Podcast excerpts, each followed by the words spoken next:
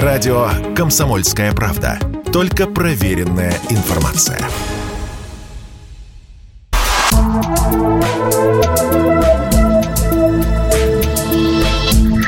Просто космос.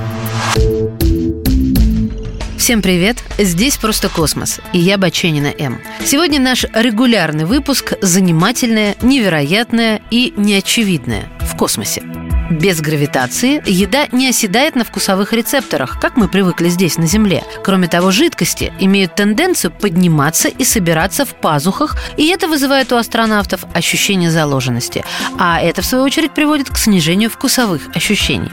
После того, как Нил Армстронг и Бас Олдрин вернулись на Землю с Луны, они находились в карантине в течение 21 дня, пока не было установлено, что они не принесли космическую чуму. С 1969 по 1972 год было проведено 6 успешных миссий по высадке людей на Луне с Земли. Всего ее поверхность исследовали 12 астронавтов.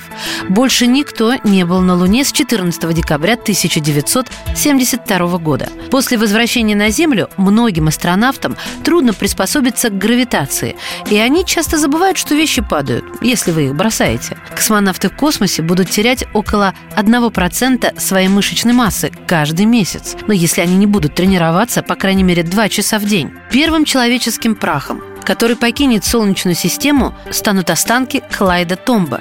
Это астроном, который открыл Плутон. Его прах находится на борту космического аппарата New Horizons. Считается, что в центре галактик существуют черные дыры, которые примерно в 10-18 миллиардов раз тяжелее Солнца.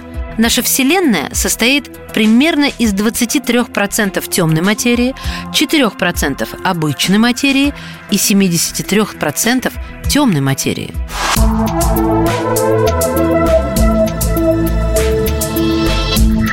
Просто космос.